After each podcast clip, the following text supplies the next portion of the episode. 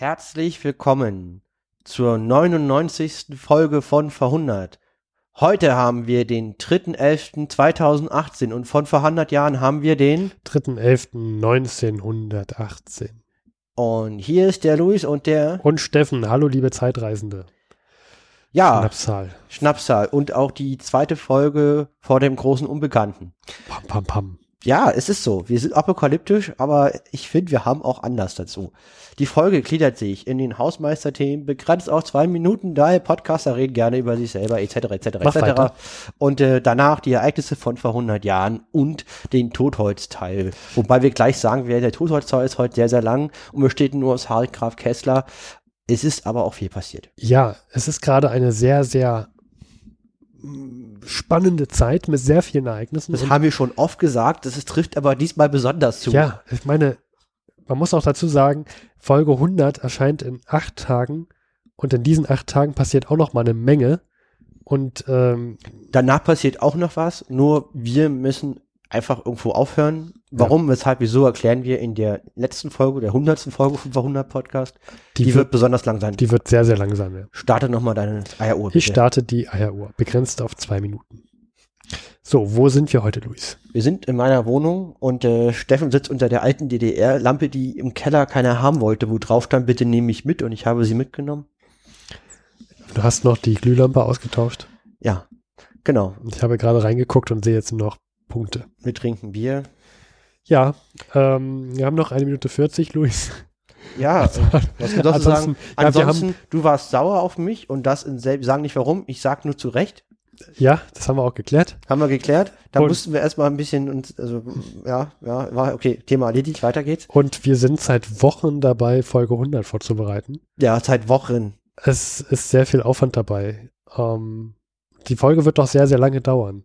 Ja, aber gut, wenn man ein Jahr nicht sendet, kann man mal eine lange Folge kann machen. man mal, also wir treffen uns auch diesmal an zwei Terminen und nehmen an zwei Terminen auf, aus zu Recht, aus Gründen. Genau, und, ähm, und ich meine, du hast akademisch gerade Hochbelastung Mhm. und ich habe angefangen, Chinesisch zu lernen. Es werden auf jeden Fall spannende Tage bis zum 11. November. Ja, Für uns beide. Also da, und dann äh, ist erstmal Ruhe. Und ich muss auch sagen, ich freue mich auch schon ein bisschen drauf. ich brauche das auch. Ich habe echt, Ja, wir haben ja, wir haben auch diesmal keine Sommerpause gehabt, ne? Wir Nee. haben ja durchgezogen. wir haben das Jahr durchgezogen. Wie gesagt, wir haben vor vier Jahren diesen Plan aufgestellt, jedes Jahr 20 Folgen in diesen Zehner-Staffeln. Wir haben das eigentlich, nee, wir haben es, wir haben das voll durchgezogen. Wir haben, glaube ich, dreimal um eine Woche verschoben oder sowas. Das ja, war's auch. Maximal. Und ich, also jetzt, ich habe jetzt, so sehr ich diesen Podcast mag, bei mir sind die Luken zu. Es reicht. Ja, also, wie gesagt, der Plan, wir haben noch 23 Sekunden. Der Plan ist ja, wie gesagt, äh, das kann man auch nochmal wiederholen, die 100. Folge. Dann ist auf jeden Fall ein Jahr Pause. Und dann kommt auf jeden Fall eine Folge raus, in der wir sagen, ob wir weitermachen und wenn ja, wie wir weitermachen. Und die Folge geht auch nicht drei Minuten. Also wir werden in dieser Folge Mehrwert generieren. Wenn ihr das mögt, was ihr hört, bitte nicht, nicht abonnieren. Falls wir nach Nicht dem Jahr, deabonnieren, meinst nicht deabonnieren, falls wir nach dem Jahr dann wirklich aufhören, sagen wir das auch. Und damit sind die zwei Minuten auch vorbei. Dann würde ich sagen, kommen wir zu den Meldungen heute vor 100 Jahren. Ja, kommen wir zu den Ereignissen von 100 Jahren. Normalerweise gliedert Steffen die Meldungen in Übersystem. Dieses Mal habe ich das gemacht. Vielen Dank, Luis. Darum, ich hoffe, die Gliederung findet einen Zuspruch. Erster Punkt wäre Österreich-Ungarn. Also wir haben das so, wir gehen jetzt alle wichtigen Mittelmächennationen durch. Österreich-Ungarn, Deutsches Reich, Osmanisches Reich. Vorsichtig gesagt, es passiert viel. Beginnen wir mit Österreich-Ungarn. Du hast gebeten, dass ich durch Österreich-Ungarn führe. Ja, ich kenne mich ja geografisch und politisch nicht so gut in Österreich-Ungarn aus wie du. Ja, jetzt ist, okay, ich glaube, wir lassen das jetzt hier so stehen. Gut. Ah. Lieber Luis, was passiert denn gerade vor 100 Jahren in Österreich-Ungarn? Und zwar, es gibt in Wien eine Sitzung der deutschsprachigen Mitglieder des Abgeordnetenhauses und die haben eine provisorische Nationalversammlung für Deutsch-Österreich eröffnet. Und ähm, die pro proklamieren, dass es einen deutsch-österreichischen Staat geben soll. Der erste Präsident ist der deutschnationale Franz Dinghofer. Einfach das Kartenhaus fällt zusammen und eine der Karten in diesem Haus ist das deutsch-österreichische Teil und die sagen, wir wollen unseren eigenen Staat haben. Äh, Fände ich interessant in der Hinsicht, dass ja äh, diese Frage, also für uns ist ja klar, Deutschland, Deutsches Mhm. Reich, also was, was so dazugehört und nicht, ist, ist uns heute so 100 Jahre später ja klar, was, Mhm. zum, was zu Deutschland gehört. Mhm. Aber wenn man mal 100 Jahre zurückgeht, da hat man wieder dieses Phänomen, dass, dass manche sagen, nee, es gibt halt Deutsch-Österreich, das ist eine Einheit. Ne? Das finde ich, das ist da in dieser Meldung auch so ein bisschen mit drin. Ja, aber Deutsch-Österreich heißt, es sind die deutschsprachigen Teile von Österreich-Ungarn, die wollen schon ihren Ah, eigenen. Okay. Staat, der nicht zugehörig ist zum Deutschen Reich. Gut, ich habe es nicht verstanden. Es geht um den deutschsprachigen. Teil von Österreich-Ungarn. Nee, ist aber gut, dass du das sagst, Mhm. weil dann, also, ähm, genau, also die deutschsprachigen Österreich-Ungarn wollen ihren eigenen Staat und alle wollen ihren eigenen Staat. Die Tschechen, die Ungarn, die Bosnier, die Slowenen. Was halt bemerkenswert ist, die deutschen Sprachigen sind ähm, eine Minderheit, ungefähr 15 Prozent der Gesamtbevölkerung, die haben aber kulturell das Sagen. Das sind die Elite dieses Staates und selbst die wollen ihren eigenen Staat. Das, das betont nochmal umso mehr, dass dieses Gebilde gerade sehr, sehr in Frage gestellt wird. Der Flickenteppich von Österreich-Ungarn. Ja, wenn sogar die Deutschen, die, die ja eigentlich vermeintlich eher die Gewinner sind in diesem Gebilde, wenn die sogar sagen, also die Mhm. deutschsprachigen, Mhm. nicht die, ja, die deutschsprachigen. Nicht die Deutschen. Wir sagen, wir nennen sie einfach, wenn die Österreicher sagen, wir wollen, wir wollen äh, nicht mehr da, damit rein oder wichtig, wichtige Teile davon, dann ist dieser, hat dieser Staat doch ein erhebliches Problem.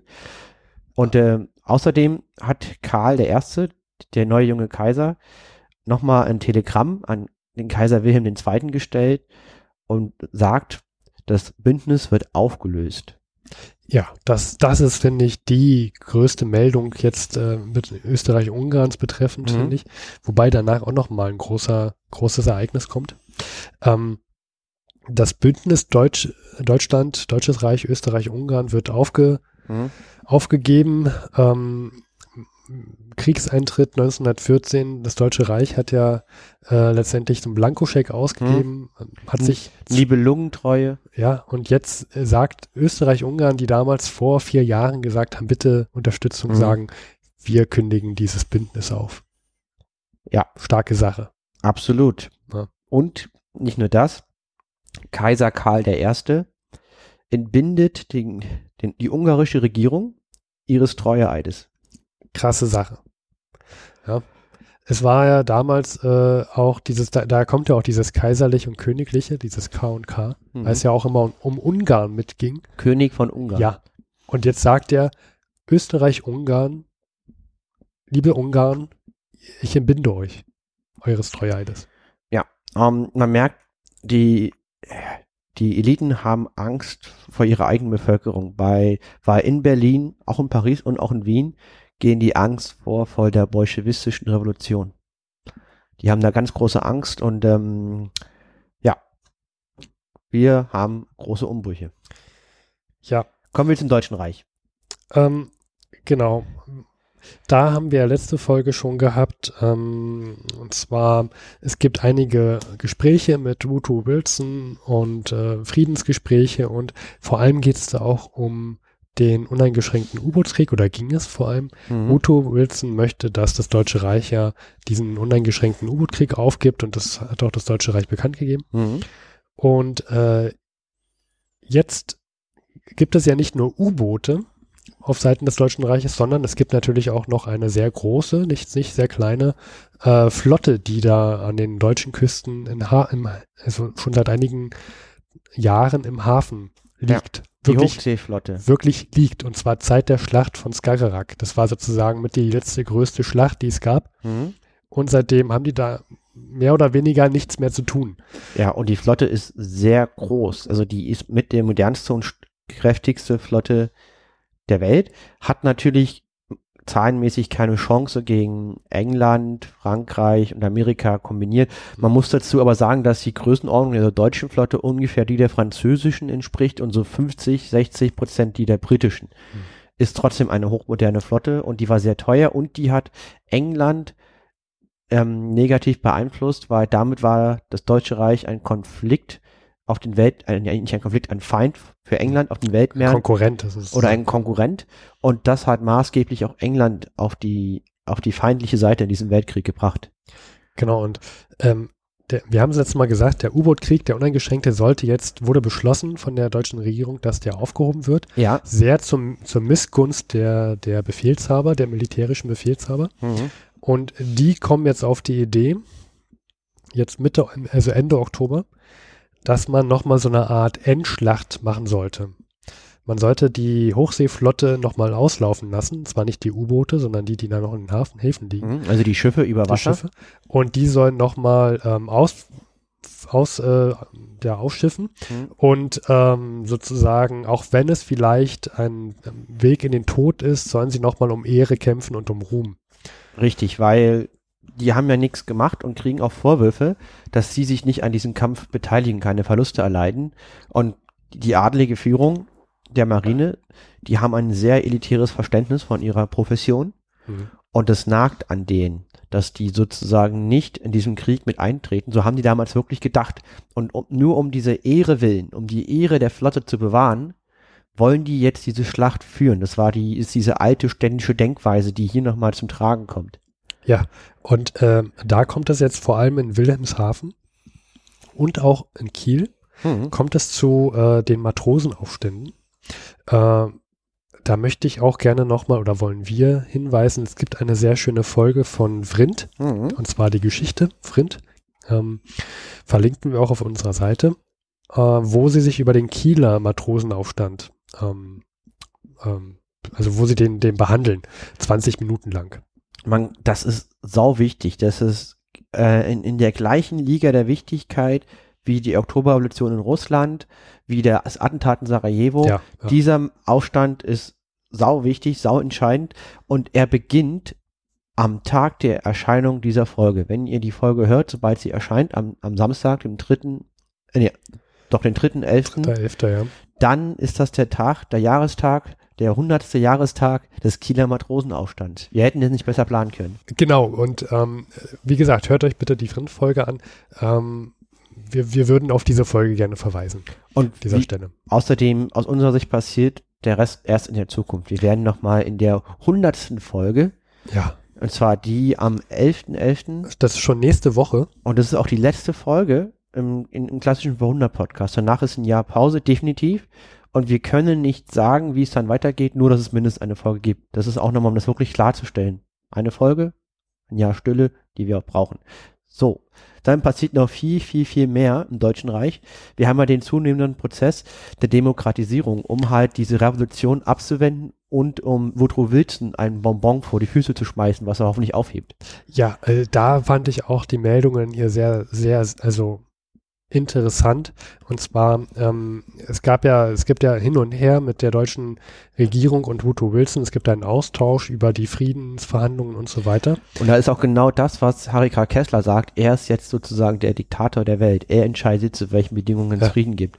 Ja, du bist dran. Und da finde ich, da war hier eine Meldung sehr interessant in meinen Augen. Mhm. Und zwar, dass Woodrow Wilson Ende Oktober schreibt, er antwortet er mal wieder und sagt, er hatte ja gefordert, dass ähm, es jetzt im Deutschen Reich eine Demokratisierung geben sollte. Mhm. Und das Deutsche Reich, das antwortet daraufhin, jetzt Ende Oktober, und sagt, das ist schon längst geschehen.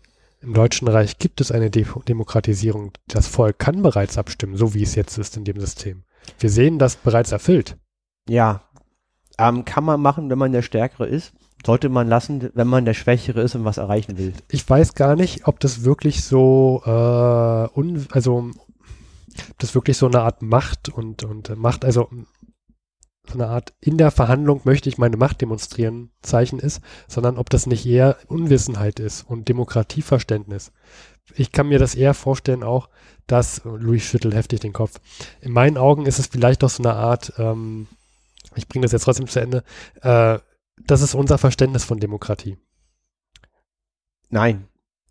Ähm, Warum nicht? also da, das, dazu würde ich gleich auf den Harry K. Kessler Teil verweisen. Meiner Überzeugung nach ist das nicht der Fall. Die in Berlin wissen ganz genau, was los ist. Die wissen ganz genau, die Katastrophe ist unabwendbar. Das Land ist am, an der Klippe zur Revolution. Es kann sogar sein, dass der Kommunismus in Deutschland einführt. Und ähm, die wissen das. Und die wissen auch, was Woodrow Wilson genau will. Das erste wäre Abdankung des Kaisers und danach geheime, allgemeine, gleiche Wahl Mhm. ähm, nicht dieses ständische Wahlrecht. Und ähm, das wissen die ganz genau. Und diese Antwort macht, kann man nur erklären aus Politik, aus politischen ähm, Abstimmungsproblemen was, was passiert, wenn man ganz viele Meinungen hat in der Politik. Es gibt einen Kompromiss, wo immer alle verlieren. Und das klingt für mich nach so einer Kompromissmeldung, dass man sich nicht einigen konnte, was man antwortet. Und man, man kauft sich erstmal nur Zeit und schöne Zeit raus, indem man zwar sofort antwortet, aber mit dieser sehr unbefriedigenden Antwort. Weil auch was anderes konnte man sich nicht einigen. Das wäre jetzt meine These, die ich auch ohne Beweise zu haben in den Raum stellen würde. Akzeptiere ich auch, klingt sehr schlüssig. Ich bin gespannt auf den Harry Graf Kessler-Teil, der heute ja wohl etwas länger dauern wird. Da wird es ausführlich nochmal drauf eingegangen sagen, ja. Aber auch Woodrow Wilson antwortet daraufhin, nee, nee, nee, Leute, das äh, so nicht, also das ist keine Demokratie. Und dann haben wir noch eine Meldung vom Kaiser, Luis, der Kaiser. Was macht der denn so Ende Oktober? Und zwar, er begibt sich überraschend in das Quartier der OHL, der obersten Heeresleitung, nach Spa. Das ist eine kleine Stadt in Belgien, da war ich mal, ist ganz witzig. Er will dort die beginnende Meuterei der Flotte an der Nordsee besprechen. Ja. Ja, Ah, so viele Tage hat er nicht mehr. Ja, und äh, ich kann auch nur wieder sagen, also Harry K. Kessler und vor allen Dingen sein Chef, stockkonservative, rechte, nationale Beamtendeutsche, mhm. können das nicht nachvollziehen, dass der Kaiser so ruhig bleibt und nicht zu seinen Soldaten an die Front geht. Weil ja. jetzt ist der Moment gekommen, wo man einen Kaiser hat und der muss jetzt was zeigen, ansonsten braucht man ihn nicht. Ja, das hatten wir letztes Mal schon erwähnt. Aber das ist der Stand von vor drei Wochen. Ich kann jetzt schon sagen, der ist jetzt anders. Uh, ich bin gespannt. Dann ähm, soweit das Deutsche Reich. Ja. Wie gesagt, bitte hört euch nochmal Vrind an, der Kieler Matrosenaufstand. Sehr, sehr wichtig. Aber wir haben ja noch mehr in den Mittelmächten, nämlich zum Beispiel das Osmanische Reich. Ja, da sagen wir, ähm, es gibt Frieden. Das Osmanische Reich ist nicht mehr Teil dieses Krieges. Die haben Waffenstillstand mit der Entente in dem Frieden von Mutros geschlossen. Ja, das Wie, Osmanische Reich zerfällt damit. Äh, wir verweisen auch nochmal auf ähm, Lorenz von Arabien. Mhm. Äh, auch schön, ich habe letztens wieder die Folge gehört, Harald von Arabien mit unserem Hörspiel. Mhm. ähm, gut, dann haben wir noch einen, äh, wobei das gehört jetzt nicht zu den Mittelmächten, mhm. aber ist auch ähm, eine, eine große äh, Gruppe, die das Deutsche Reich betrifft, und zwar Polen. Ja, Heute vor 100 Jahren wird der polnische Nationalrat proklamiert. Richtig. Und leitet damit eine unabhängige Republik in Polen ein. Ja, und auch dazu hat Harald Krag Kessler verdammt viel zu sagen. Und nicht nur das zu sagen, sondern auch, auch das ist völlig, aus meiner Sicht völliger Wahnsinn. Gut, dann bin ich mal gespannt. Wir halten uns jetzt bewusst kurz und leiten über in den Totholzteil zu Harry Graf Kessler. Nun noch ein wenig Werbung. Gefunden im Berliner Tageblatt vom 3. November 1918. Weiße Zähne durch Chlorodont. Zahnpaste in Tuben dauernd weich bleibt. Der neue BB Rasierapparat. Gebogen. Einstellbar für jeden Bart. Rosige Wangen, Liebreiz, Anmut und jugendliches Aussehen verschafft sich jede Dame in wenigen Minuten durch Anwendung von Reicherts Hautcreme Rosaderma gesetzlich geschützt für Damen mit bleichem Teint. Preis pro Tube 2 Mark, Kronen 3. Erhältlich in allen besseren Drogerien, Parfüm- und Coiffeurgeschäften oder, wo nicht erhältlich, auch direkt durch die alleinigen Fabrikanten.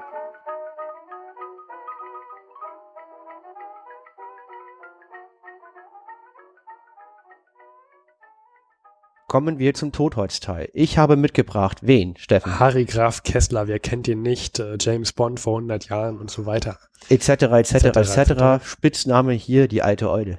Stimmt, stimmt. Und du hast dir gesagt, also wir haben uns bewusst kurz gehalten in unserem vor 100 Teil, denn du meintest schon, Steffen, Steffen, ich habe diesmal so viel zu erzählen, du musst mich teilweise bremsen.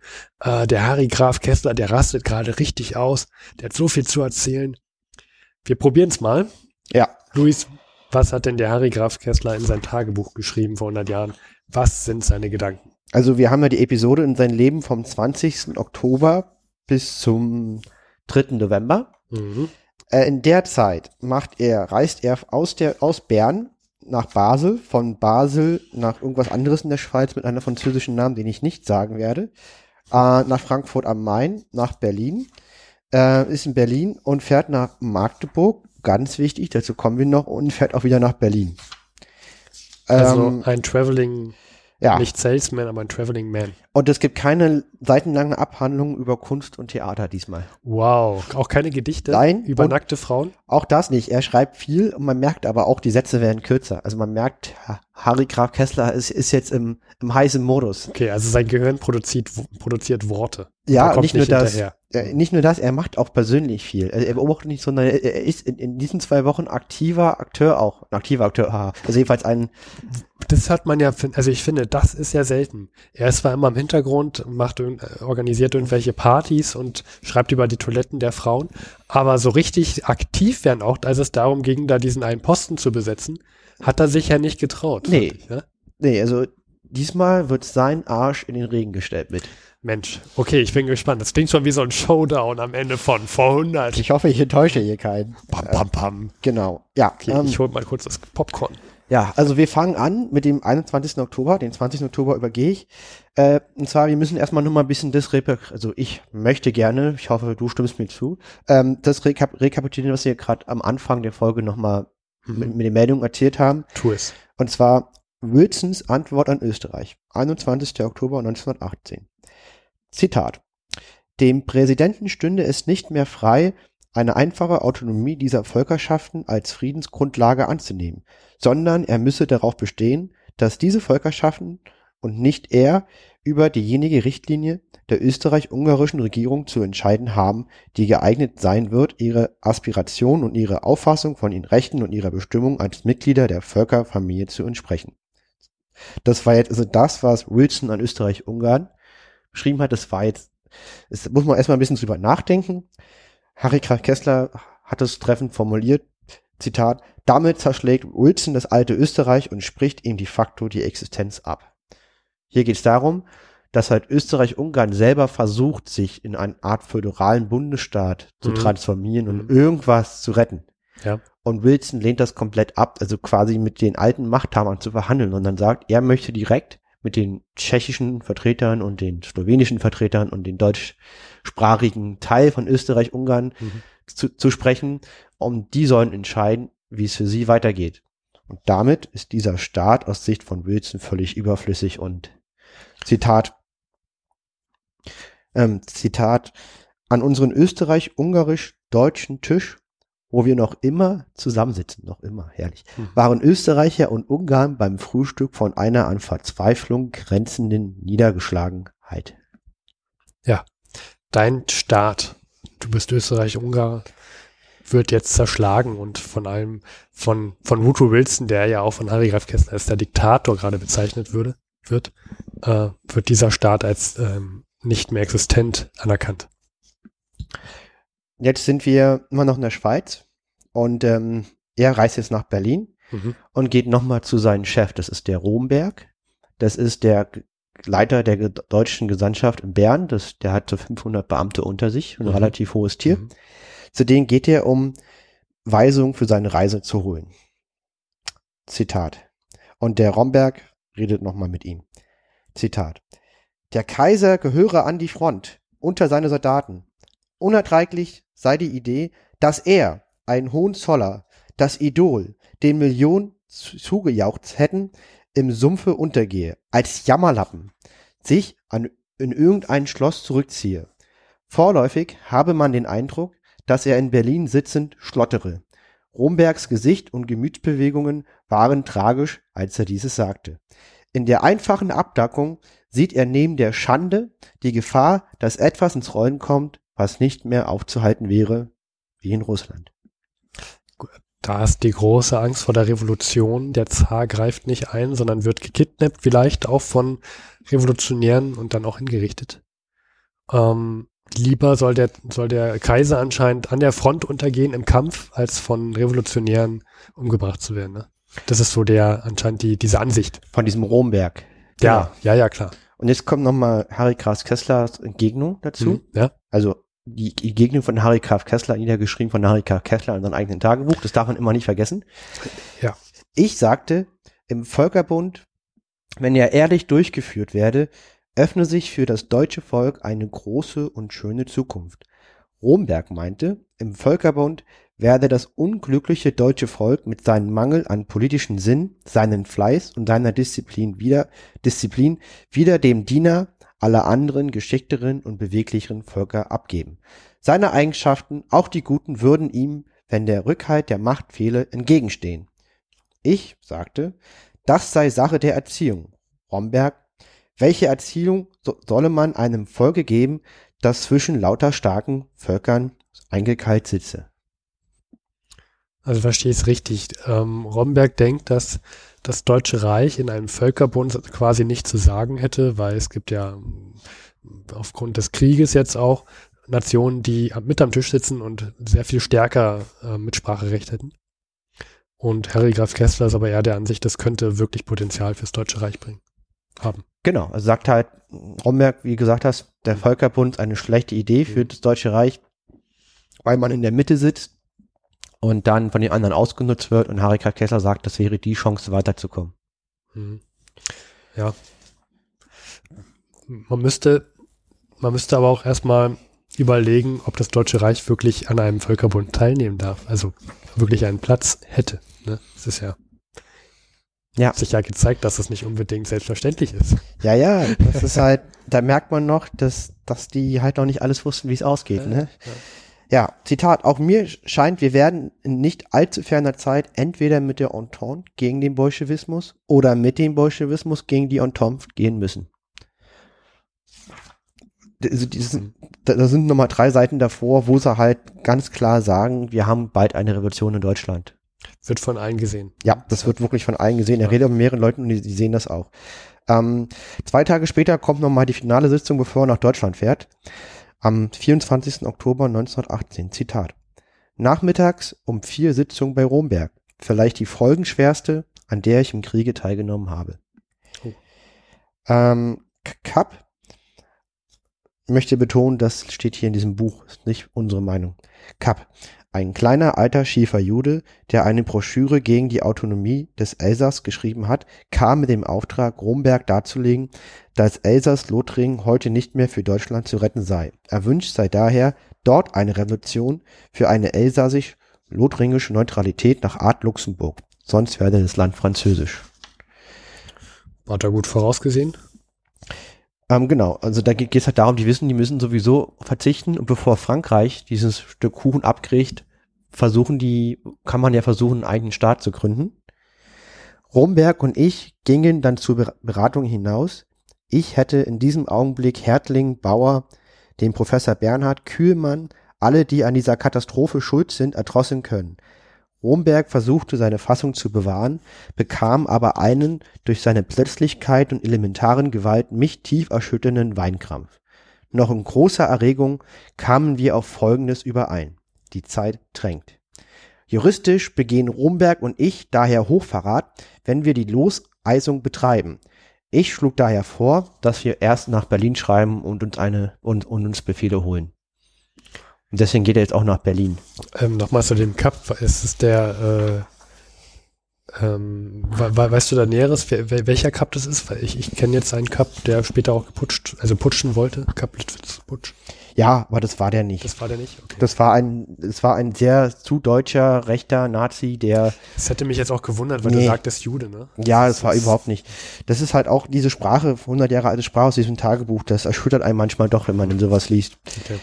Gut, Ja. nee, es hätte mich jetzt nämlich gewundert, dass, dass er äh, auch jüdisch gewesen wäre. Ja. Aber gut. Jedenfalls, also diese Beamten da in der Schweiz, die weinen jetzt und ähm, sehen alle Fälle davor schwimmen. Ja, die sitzen, also die, die hat's ja auch hart getroffen, ne? Also die sitzen da schwer mit ihrem Whiskyglas beim Lagerfeuer, Ja. am Kaminfeuer und debattieren über sehr hochphilosophisch über die Zukunft des Deutschen Reiches. Das kann man schon. Ja, klar, denen geht's schon gut.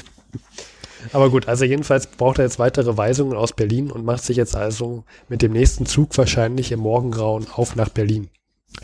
Genau. Zitat. 26. Oktober, zwei Tage später. Um 7 Uhr früh aus Bern nach Berlin fort. Von Bern bis Olten stieg Nasse in mein Coupé. Er tritt ein für Waffenstillstand um jeden Preis aus Furcht vor dem Bolschewismus.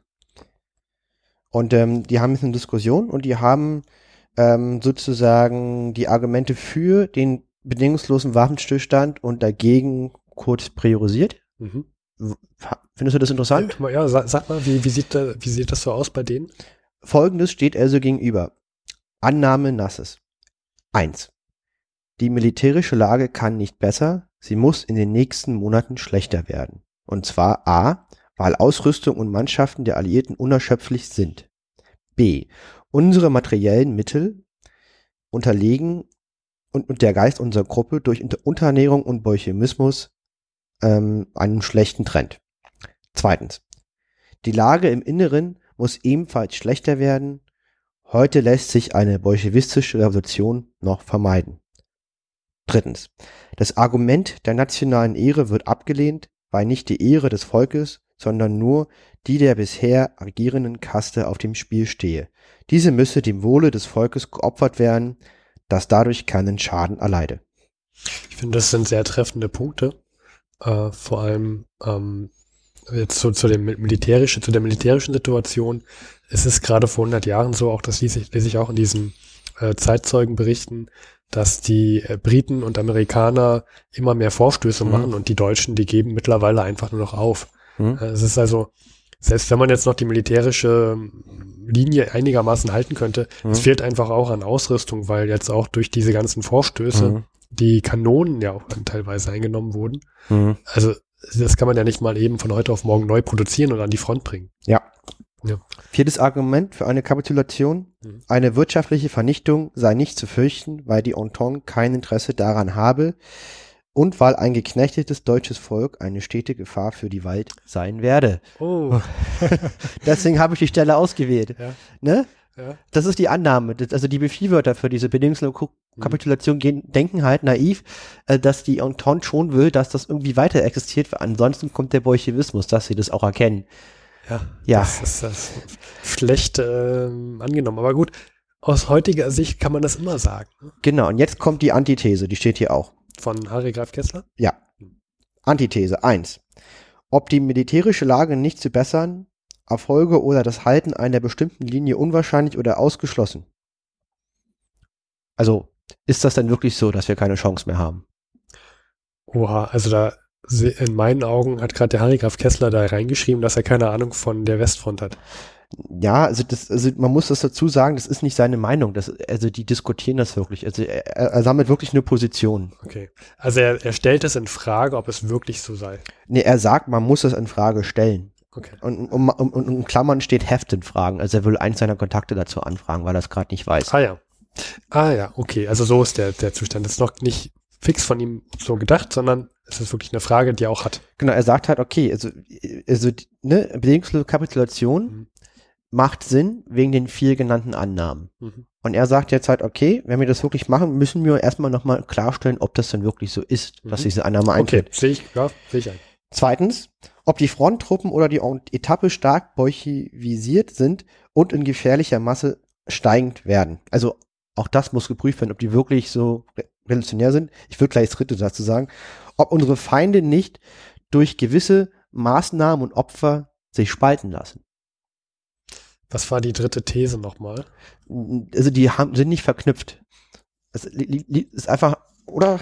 War das, war die dritte These? Entschuldige, das musst du nochmal wiederholen.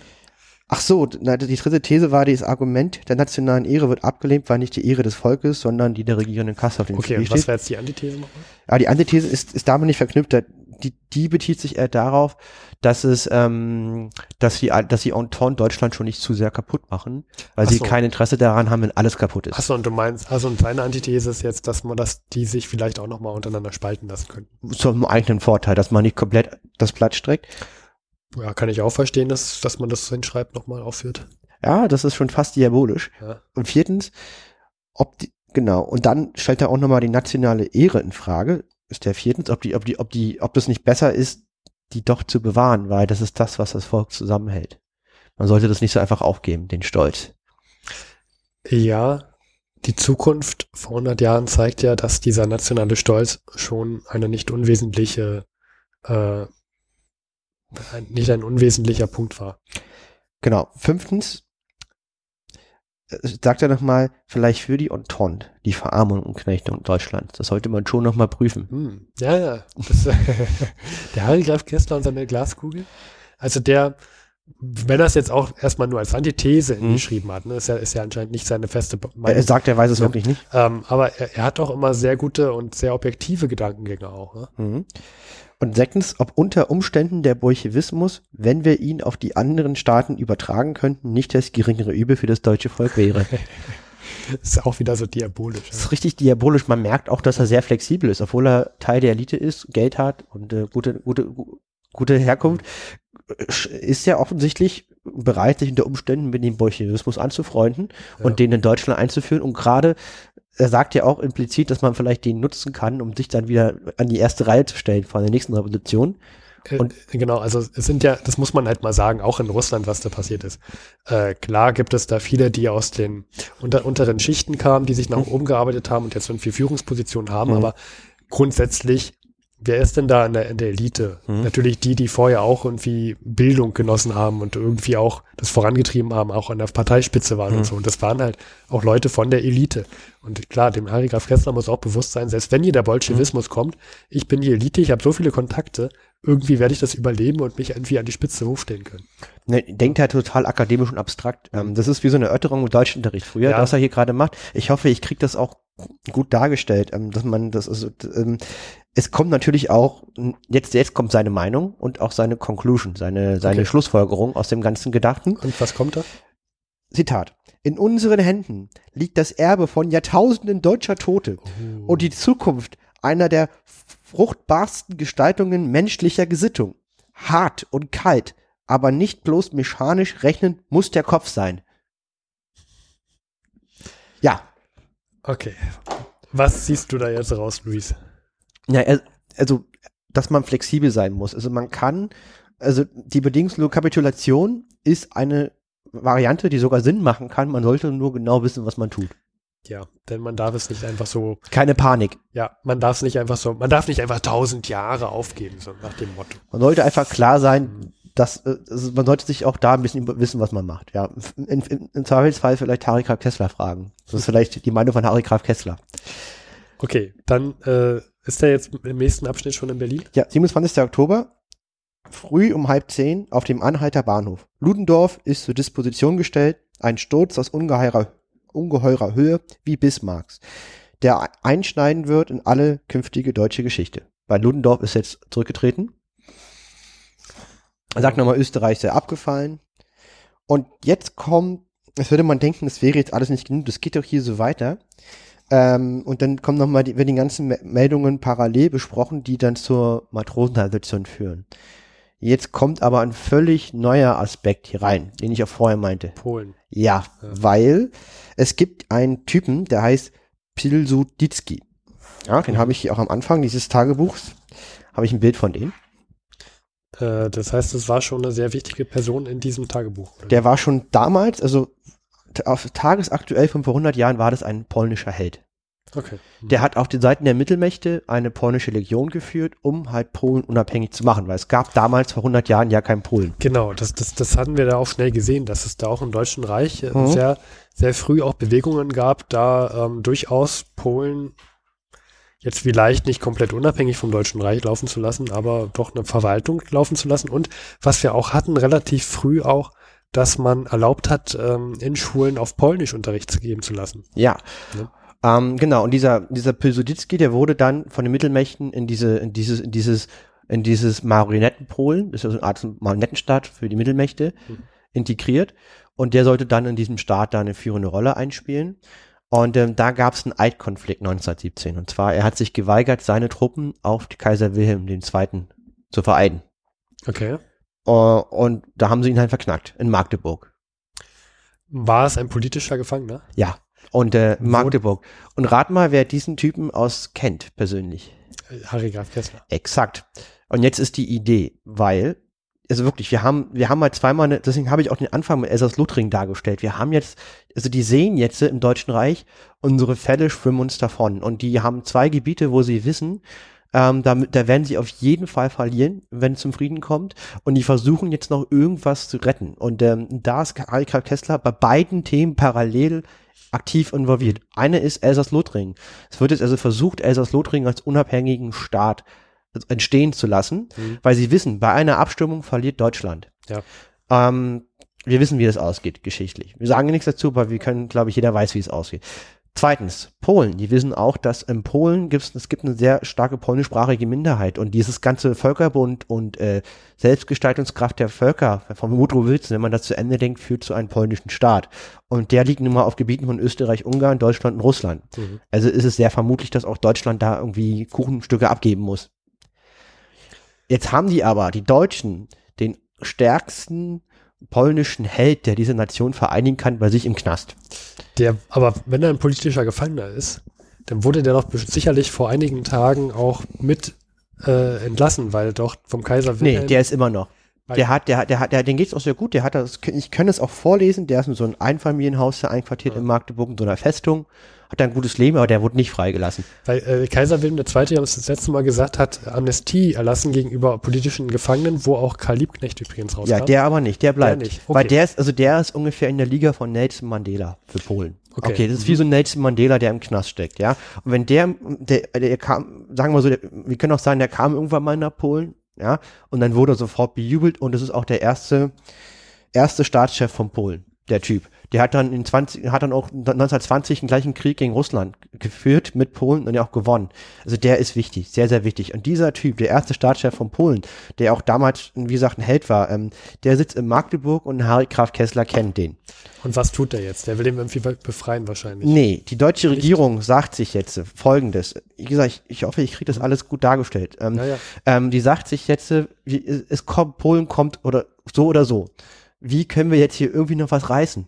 Indem wir hier diesen großen Nelson Mandela lieber jetzt freilassen Mhm. und, ähm, und, und dann mit denen auf guten Fuß stehen. Aber falls wir dies tun, müssen wir sicherstellen, dass er nicht gegen uns aktiv Krieg führt oder gegen uns aktiv geht, sondern, sondern neutral reicht uns schon. Die sagen, Ja. neutral ist schon okay. Okay. D- Solange der keinen richtigen Hass auf uns hat, kein Beef auf uns, kann der da raus, weil es kommt sowieso in Polen und den Typ können wir einschätzen, der ist beliebt und wir vielleicht sind wir nicht ganz so verhasst beim neuen Nachbarn, den wir, den kriegen wir sowieso zwangsläufig. Ja. Und man kann da noch ein bisschen mit rumzündeln. Die haben ja auch Lenin nach Russland geschickt, die Deutschen. Also da an der Stelle sind sie gar nicht ganz schön fähig, ja. Und ähm, jetzt ist die Frage, jetzt muss ja einer hin, da nach Magdeburg und den auf, den- auf den Zahn fielen. Ich ahne, wer, wer das muss. Rat mal, rat mal, wem Harry Graf Kessler die schicken halt. nach Magdeburg. Also ich finde es halt witzig, dass die Harry Graf Kessler dahin schicken. Ich meine, äh, Also Harry muss jetzt aktiv werden. also der, der wird es wirklich vom Kriegskabinett ausgesucht. Überraschenderweise, da war eigentlich irgend so ein hoher Botschafter-Typi äh, dafür vorgesehen. Und überraschenderweise äh, wird halt Harry Graf Kessler, die Stelle habe ich hier auch irgendwo, wird, wird halt Harry Graf Kessler, ähm, Der wird ausgewählt, also direkt nach Magdeburg zu fahren und äh, sich mit dem Typen zu unterhalten und sagen, ey, Keule, wir sind doch gar nicht so schlecht, ne? Es wäre doch geil, wenn wir, wenn wir, wenn wir Nachbarn wären. Ja, genau. Also als Gesprächspartner ist, ist die Einleitung von meinem von Tagebuch. Als Gesprächspartner war ursprünglich der Diplomat und Politiker Bogdan Graf von Hutten-Kapski vorgesehen. Wer kennt ihn nicht? Wer kennt ihn nicht? Dann entschied man sich aber überraschenderweise, Kessler mit dieser politisch heiklen Mission äh, zu behauen. Okay, je- jetzt gehen wir halt weiter. Also ich finde es halt, wie, weil ich meine, der hat eigentlich einen ganz anderen Job und also ist halt, ich finde es halt interessant, dass der dann so die, den Job da abkriegt. Ja. Klingt auch so ein bisschen wie zur falschen Zeit am falschen Ort. Ja. Ja. Und ähm, ja, und jetzt äh, ist halt in Berlin und äh, das, das Thema kochelt da lange vor sich hin. Ich will das jetzt aber, weil wir sonst einfach nicht fertig wären, das nicht im Detail alles nicht beschreiben, wie jetzt da die verworrenen Entscheidungsprozesse sind, dass er Ja, jetzt da irgendwie ja, hinkommt. Also er kommt dahin. So genau, weiter. ah, und, und es ist passiv. Also er wurde da auserkoren zu, er hat auch nicht, er hat auch nicht dafür Werbung gemacht. er hat nicht seinen Hintern extra hochgehalten. Nein, nein. Der genau. Hintern, Hintern wurde ihm hochgehalten. Genau. Ähm, und zwar 31. Oktober 1918. Zitat. Früh nach Magdeburg. Lokomotivendefekt, halterfreie Strecke, viel Verspätung. Ähm, mein unterzeichnetes Schreiben lautet. Euer hochgeboren benachrichtige ich ergebens, dass der Herr Kriegsminister den Kommandanten der Festung Magdeburg ersucht, Ihnen morgen, den 31. Oktober, ungehinderten Zutritt zu dem polnischen Legionär Pilsudski und einen freien Unterhaltung unter vier Augen zu gestatten.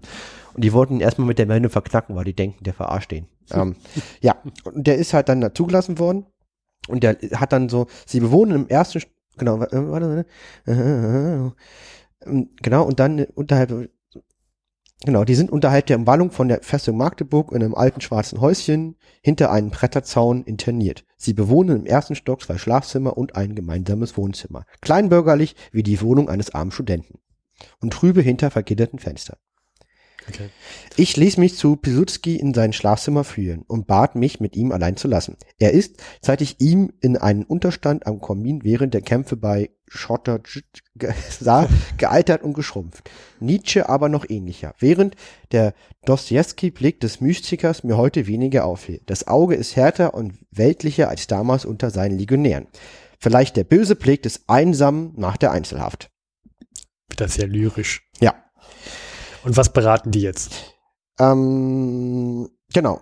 Und jetzt, äh, genau, jetzt äh, sagen sie uns, sagt, also er stellt sich vor und er freut sich erstmal sehr zu sehen, die haben wirklich ein sehr, sehr gutes, positives Verhältnis. Die kennen sich halt, man kennt sich, ja. Mhm. Warum auch nicht, ja. Ja, und äh, Pilsudski, wie er mir damals gesagt habe, das halte er heute noch aufrecht. Deutschland und Polen seien Nachbarn. Nachbarn vertrügen sich immer schlecht, trotzdem seien sie aufeinander angewiesen. Vielleicht wäre es besser für die Polen, wenn die Deutschen ganz vertilgt würden, oder für die Deutschen, wenn die Polen ganz verschwenden. Aber Millionen Völker vernichte man nicht. Und ebenso wenig könnten sie auswandern. Deutsche und Polen seien und bleiben Nachbarn. Beide brauchten nach dem Kriege eine lange Ruhe. Daher wiederhole er, was er mir vor drei Jahren gesagt habe. Nach seiner Ansicht würde die jetzige Generation der Polen einen Krieg um Posen oder Westpreußen nicht führen. Da hat er also die Aussage erstmal, in den nächsten Jahren braucht man erstmal Ruhe. Da sind wir erstmal friedlich. Wenn die Entente ihnen diese beiden Provinzen schenke, würden sie nicht Nein sagen. Aber einen Krieg darum würden sie in der jetzigen Generation nicht anfangen. Klingt erstmal mal- ehrlich. Ist ja schon mal eine Aussage, ne? Klingt erstmal nach einem Nachbarn, der die nächsten fünf Jahre, vielleicht auch zehn Jahre erstmal friedlich ist. Um einen Krieg zu führen, sei ein geordneter Staat, eine Beamtenschaft, ein Offizierskorps und eine ausgerüstete und ausgebildete Armee und eine eigene Industrie nötig. Alles das fehle in Polen. Ja, okay. Wo, wobei an ein paar Sachen schon gearbeitet wurde seit 1914. Ja, Ja, aber sagen wir mal so, der klingt so, als könnte man den erstmal arbeiten mit dem. ja mit dem ne? klingt erstmal so. Aber gut, stell du dir mal vor, du bist hier der, der Obermufti von Polen, der- man feiert dich. Also der Nelson Mandela Polens. und du Weil bist- sonst, ich glaube, so anders kann man sich das gar nicht begreiflich machen, um was wir hier, um, um was wir hier reden. Genau, Ja. und, und du, ähm, und dann kommt man zu dir und sagt, ja, wir würden dich vielleicht, also wir sind hier gerade voll am Abkacken. Mhm. Und ähm, was hältst du eigentlich von einem, von einem freien Polen, beziehungsweise von einem freien Südafrika? Fändest du, würdest du jetzt Stress machen mit, mit deinen Nachbarn oder so? Hm. Sagst du, nee, ach, ach Quatsch, wir lassen uns erstmal Bier trinken. Da, ist, da muss man erstmal Infrastruktur aufbauen. Die nächste Generation, da passiert erstmal gar nichts. Aber so hat er das nicht gesagt. Ja, muss man aber trotzdem vorsichtig sein, dass man das so nicht sagen oder denken könnte. Hm. Ne? Ja, also, ja. Es Ist, ist, ist sicherlich für ihn noch eine schlaue Antwort. Hm. Ja? Nur ich meine, dieses Tagewerk hat Harry Graf Kessler ja für sich geschrieben, um später seine Memoiren zu schreiben. Es ist, es, es ist da stark davon auszugehen, dass das, was hier steht, Aha. nach seinem Glauben die Wahrheit darstellt. Ja, wobei auch ein Harry Graf Kessler in das Licht geführt werden kann. Ja, nach seinem Glauben. Nach Ne? seinem, ja. Aber gut, es klingt so erstmal nach, mit, nach einem Typen, mit dem man arbeiten kann als Nachbarn. Ich bin der Meinung, von allen Zeitgenossen ist Harry Graf Kessler der geeignetste, um von diesem Treffen die Wahrheit zu sagen. Wir haben gesehen, dass seine Glaskugel durchaus klarer ist als die von manch anderen. Sie reden auch nochmal über die Situation in Polen. Je längere unsere Okkupation mit ihren heutigen Methoden dauere, also die Okkupation der Deutschen in Polen, umso mehr werde der Bolschewismus wachsen. Denn dieser entstehe, wo zur wirtschaftlichen Not politische Unzufriedenheit hinzutrete. Die politische Missstimmung werde aber durch unsere Okkupation fortdauernd vergrößert. Ich, äh, Heika Kessler entgegnet, wenn wir unsere Truppen hinauszögen, müsse erst Ersatz da sein. Wie lange brauche er, um eine Armee aufzustellen, die die innere Ordnung aufrechterhalten könnte? Antwort von Pluditsky, einige Monate. Oh, das ist aber, das ist aber eine gute Schätzung. Ich wollte nur sagen, also ich, man liest hier sozusagen, wie ein Staat entsteht. Hm. Ne, wie, wie, wie, wir haben, wir machen jetzt hier mal einen Staat und äh, wie macht man das? Und dann geht man zu diesem Nelson Mandela-Typen und fragt mal nach, wie sein Plan ist. Ja, man fragt erstmal, kannst du da überhaupt Ordnung schaffen? Brauchst du, müssen, sollten wir uns langsamer zurückziehen als, als, als so und so viele Monate? Ne? Brauchst du mehr Zeit? Sollen wir dir Zeit geben? Mhm. Okay, was, was äh, also, reden Sie noch? Das war's jetzt erstmal. Okay. Also die, die, ich kann auch sagen, die, die, die treffen sich wieder, die reisen auch gemeinsam nach Berlin. Das kommt aber erst zu einem anderen Tag. Da muss ich auch nochmal gucken, wir, was wir da bis zum 11. Ich, ich sag's jetzt einfach, weil wir sind jetzt eh am Ende hier in dieser Reihe. Ähm, es, so, Kessler holt ihn später ab. Das ist jetzt aber nicht in diesen zwei Wochen, bringt ihn nach Berlin und sendet ihn dann von Berlin nach Polen. Und da wird er willkommen geheißen. Er wird dann erster Staatspräsident. Und rate mal, wer erster Botschafter und Gesandter in Polen wird. Boah, jetzt sag nicht Harry Graf Kessler. Doch, Harry Graf Alter, Kessler. Alter. Was ist das? Ja, ähm, das passiert auch alles noch dieses Jahr. Also die, das ist sehr, sehr schnell. Ja. Sehr schnelllebig die Zeit. Also da, auch heute ist es nie, ist, heute ist es da ein bisschen fast schon entschleunigt die, zu dem, was da passiert. Genau. Und das werden die eben nicht mehr ähm, abdecken können, unseren Folgen, leider, leider. Deswegen mache ich jetzt doch mal die Glaskugel auf. Warum das halt äh, so wichtig ist. Und so ist Polen entstanden. Ja, meine Harry Graf Kessler hat jetzt persönlich nicht die Entscheidung herbeigeführt, dass der entlassen wird. Er hat auch nicht ähm, da irgendwas inhaltlich dran entscheidend gestaltet, aber sei, er war de, der Typ, der den da abgeholt hat und den mit dem nach Berlin gefahren ist und den in den Typen in, den- Zug nach Warschau gesteckt hat. Er persönlich. Man geht nicht einfach so nach Magdeburg ins Gefängnis und redet mit dem nächsten Staatsoberhaupt von Polen. Oder man hat, es sei, denn, man heißt Harry Graf Kessler. Nein, es sei denn, man heißt Harry Graf Kessler. Okay, den Höhepunkt der Freude erreichte Pilsudski, als ich ihm Tee versprach. Er hätte mich fast umarmt. Löste sich ganz auf in Fröhlichkeit. Super. Ja, und ähm, spät nach Berlin zurück, um 8 Uhr heute Abend, wird ganz offen gesagt, das Kriegskabinett habe sich mit der Ablenkung des Kaisers befasst. Ende dieses katastrophalen Monats Oktober, des schwärzesten der deutschen Geschichte. Pam, pam, pam. Pam, pam, pam. Äh, ich habe jetzt noch drei Meldungen, die ich vorlesen würde wollen. Wäre das okay? Weil es schon echt wieder Tu es. Wir sind ein Podcast, wir sind nicht an einen bestimmten, an einer bestimmten Zeitbegrenzung verknüpft. Also er trifft sich auch in Berlin wieder mit ganz, ganz vielen Leuten. Ich überstreite so viel. Er trifft sich unter anderem mit einem Magnus Erzberger. Erzberger ist äh, wirklich einer der vergessenen Helden, finde ich, der Geschichte, weil der Typ, also die, man muss sich das vorstellen, die, die, die, die, die also die Armeeführung merkt, okay, der Krieg ist verloren, aber sagt das erst viel zu spät und, und überlässt dann der zivilen Regierung innerhalb von wenigen Tagen irgendwie Frieden zu schließen. Und da hat man halt diesen panischen Frieden, den nennen, diesen panischen Zusammenbruch. Und, Mhm. äh, und, äh, und, und, und da muss jetzt irgendeiner aus Berlin nach dann später nach Frankreich fahren. Ich mache auch wieder die Glaskugel auf, weil der Podcast sich eh den Ende zuneigt, erstmal für, fürs nächste Jahr. Und ähm, irgendjemand muss jetzt als Leiter dahin gehen und die beschissene Aufgabe wahrnehmen. Und das unterschreiben, sein, sein, sein Genau. Auto darunter setzen. Und sein Auto darunter setzen wird auch von allen gehasst. Und dieserjenige wurde auch später von Nazis feige ermordet. Und das ist dieser Erzberger. Ich glaube, das hast du schon mal erzählt in irgendeiner Folge. Ich bin mir gar nicht sicher. Der Ja. ist auch im Reichstag irgendwie, da gibt's auch einen Gedenkstein oder irgendwas im Reichstag ist noch ihm benannt, weil er halt als eine der tragischen Figuren der deutschen Geschichte, er wurde, er wurde von allen verhasst, weil halt auch sein Name dann mit diesem Versailler Frieden ähm, in, ähm, in Verbindung steht und er war sich dessen auch bewusst und hat quasi, er hat wirklich da ehrlich, zumindest nach der Quellenlage, die ich kenne, sah auch seinen Ruf da ruiniert und weil er gesagt hat, jemand muss jetzt hier ähm, den steinigen Weg gehen. Ja. Irgendeiner muss es machen und, und er hat seinen Arsch hingehalten. Das äh, Novemberverbrecher ist das Stichwort, wurden, wurden diese Leute damals bezeichnet. Ja, und, und, und er, ist dafür in den Kopf und ist halt dafür gestorben, wenige Jahre später. Ja, und äh, die Täter wurden nicht verurteilt. ich- finde ich auch, ist- das ist ein großes Verbrechen in der Geschichte. Ne? Also Ja, die, die Leute damals als Verbrecher zu bezeichnen. Und das sind auch die wirklichen Helden, also nicht die, die irgendwie, also der ist auch wesentlich heldenhafter als jetzt diese, das, was man dann, also das, was dann Zeitgenossen wie der Rote Baron oder welche Generäle, sondern der, der musste in der Lage, wo es Mhm. nichts zu gewinnen gab, hin, ja, und dann wirklich ähm, Wissentlich, dass das, was er da unterschreibt, ihm massive Probleme Ja. macht, ne? Hat sich nicht krank gemeldet, sondern er ist halt dahin und hat halt dann die Verantwortung auch übernommen. Also, er, also er konnte nichts für den Krieg, aber hat halt sein, sein hohes Beamtengehalt dann als und, und, und halt die und die und die Befehle der Regierung, er wurde von der Regierung hingeschickt und die Befehle der Regierung umgesetzt. ja, so viel Führungsstärke würde man sich von manch anderen Politiker derzeit auch mal ge- äh, Ja. wünschen. Großer Typ, ja. 2. November, Berlin. Ähm, er hat telefoniert mit äh, einer F.G. wer auch immer das ist. Die Arbeiter würden sich heute ruhig verhalten. Sie legen um 1 Uhr die Arbeit nieder, wollen erst zu Muttern essen gehen und dann um 3 Uhr nachmittags auf die Straße steigen. eine gemütliche Art, den Kaiser abzusetzen. Denn darum geht es.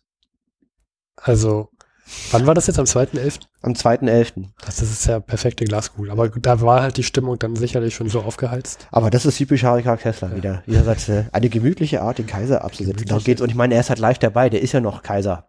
Ne? Das ist schon Ja. wieder so fünf, fünf Stufen vorher ähm, gedacht. Ähm, okay, 3. November. Das ist der Tag von vor 100 Jahren. Heute vor 100 Jahren. Richtig, wenn die Folge erscheint, wenn ihr das an dem gleichen Tag hört. Die Proklamation des Kaisers an den Kanzler vom 28. Oktober ist heute Morgen veröffentlicht worden. Zitat. Er bekennt sich darin ohne Einschränkung zur Demokratisierung und Parlamentarisierung, tritt den letzten Beschlüssen der Volksvertretung bei, in dem festen Willen, was an mir liegt, in ihren vollen Auswirkungen mitzuarbeiten. Überzeugt, dass ich damit dem Wohle des deutschen Volkes diene. Das Kaiseramt ist Dienst am Volke. Jetzt sagt Harika Kessler, das war die Aussage von dem Kaiser, nach den frühen flammenden Worten wirkt diese plötzliche Bekehrung würdelos und lächerlich. Wer soll einem solchen Manne überhaupt noch glauben? Ein mit Entlassung bedrohter Lakai würde sich nicht anders benehmen. Den Kai, also das ist, das ist wirklich, das ist heftigste Kritik an den Kaiser. Ja. Den Kaiser als ein Lakai zu bezeichnen, also das ist ja, da ist ja wirklich gar keine Würde mehr von Harry Graf Kessler drin an den Kaiser. Ich meine, der, der hat ja 30 Jahre lang den Säbel gerasselt und gesagt, Ja. hier Deutschlands Platz an der Sonne. Ja, ja. Der hat Truppen nach China geschickt und gesagt, keine Gefangenen zu machen. Und der hat halt richtig immer einen dicken Lenz markiert, ja. Und jetzt ist halt die Kacke am Dampf und das Volk schreit zur Demokratisierung. Und er ist halt wie so ein Dackel, den man auf den, auf, auf den Schwanz getreten hat, ne?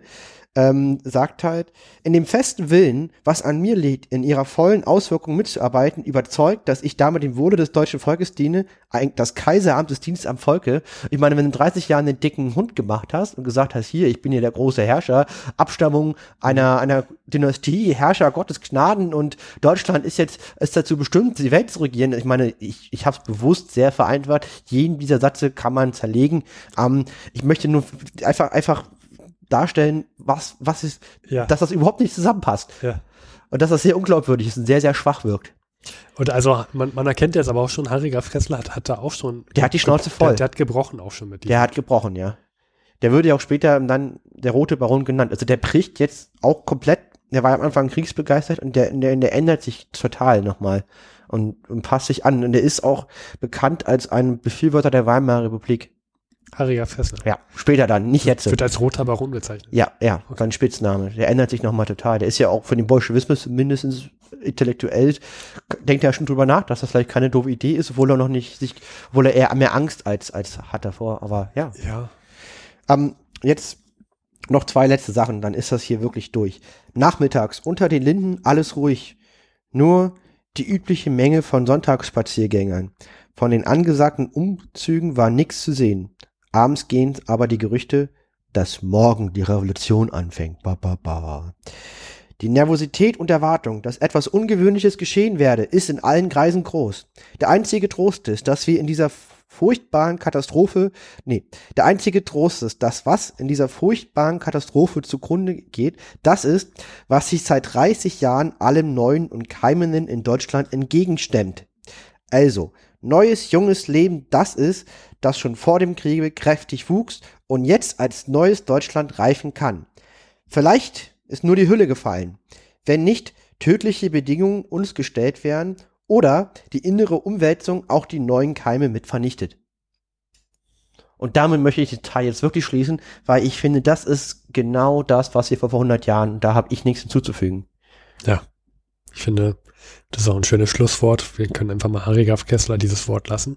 Und wir hoffen einfach mal, dass die Revolution nicht alles kaputt macht und dass die Entente nicht ähm, ähm, sozusagen tödliche Bedingungen in einen Frieden stellt. Weil wenn beides nicht passiert, gibt es Hoffnung. Ansonsten hat die Welt ein Problem. Und damit ist die 99. Folge, die Schnapszahlfolge von vor 100 vorbei. Und es bleibt noch eine Folge in acht Tagen.